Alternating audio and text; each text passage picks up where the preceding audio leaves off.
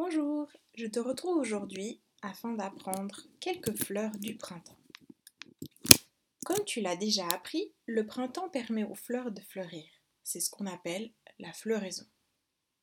Nous sommes au printemps et tu as sûrement pu remarquer toutes les fleurs au bord de la route. Mais connais-tu le nom de certaines de ces fleurs? Le but d'aujourd'hui est d'apprendre au moins cinq noms de fleurs différentes. La première étant le pissenlit. Le pissenlit est aussi appelé dandelion. On peut l'observer du mois de mai à novembre et il pousse un peu partout, dans les champs, au bord de la route, aux abords des maisons. La partie en jaune peut mourir et devient alors comme sur l'image, où il y a le petit 2 qui s'affiche maintenant. Donc tu peux observer que la fleur est jaune et ce qu'on appelle la partie aérienne, donc ce que tu vois en jaune, peut mourir et devient alors un peu grisâtre. Je pense d'ailleurs qu'on s'est déjà tous amusés à souffler une fois dessus. La deuxième fleur est la tulipe. Cette fleur aime le soleil et les abris protégés du vent. Il y a une grande variété de couleurs et la floraison a lieu de fin mars à mai. Il y a plus de 120 espèces différentes. Est-ce que tu te rends compte? Chaque printemps, la ville de Morges accueille la fête de la tulipe. Je te laisse observer cette image. Donc, voici la ville de Morges avec certaines de ces tulipes. La troisième fleur, elle, s'appelle le forsythia, ou aussi appelé le forsythia. C'est un genre d'arbuste rustique. Cet arbuste a une abondante floraison de couleur jaune qu'on appellerait même jaune or. Cela annonce le début du printemps et il peut atteindre jusqu'à 4 mètres de haut. Par contre, il n'aime pas l'ombre.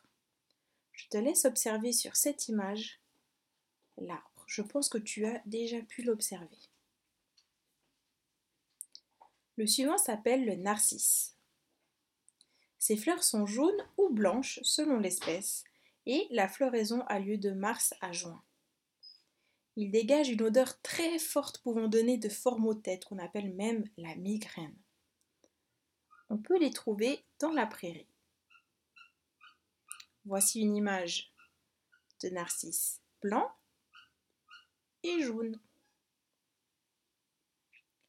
La fleur suivante s'appelle la pâquerette.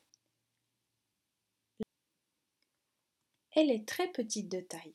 D'ailleurs, on l'appelle même la marguerite miniature. La floraison se fait entre avril et juin.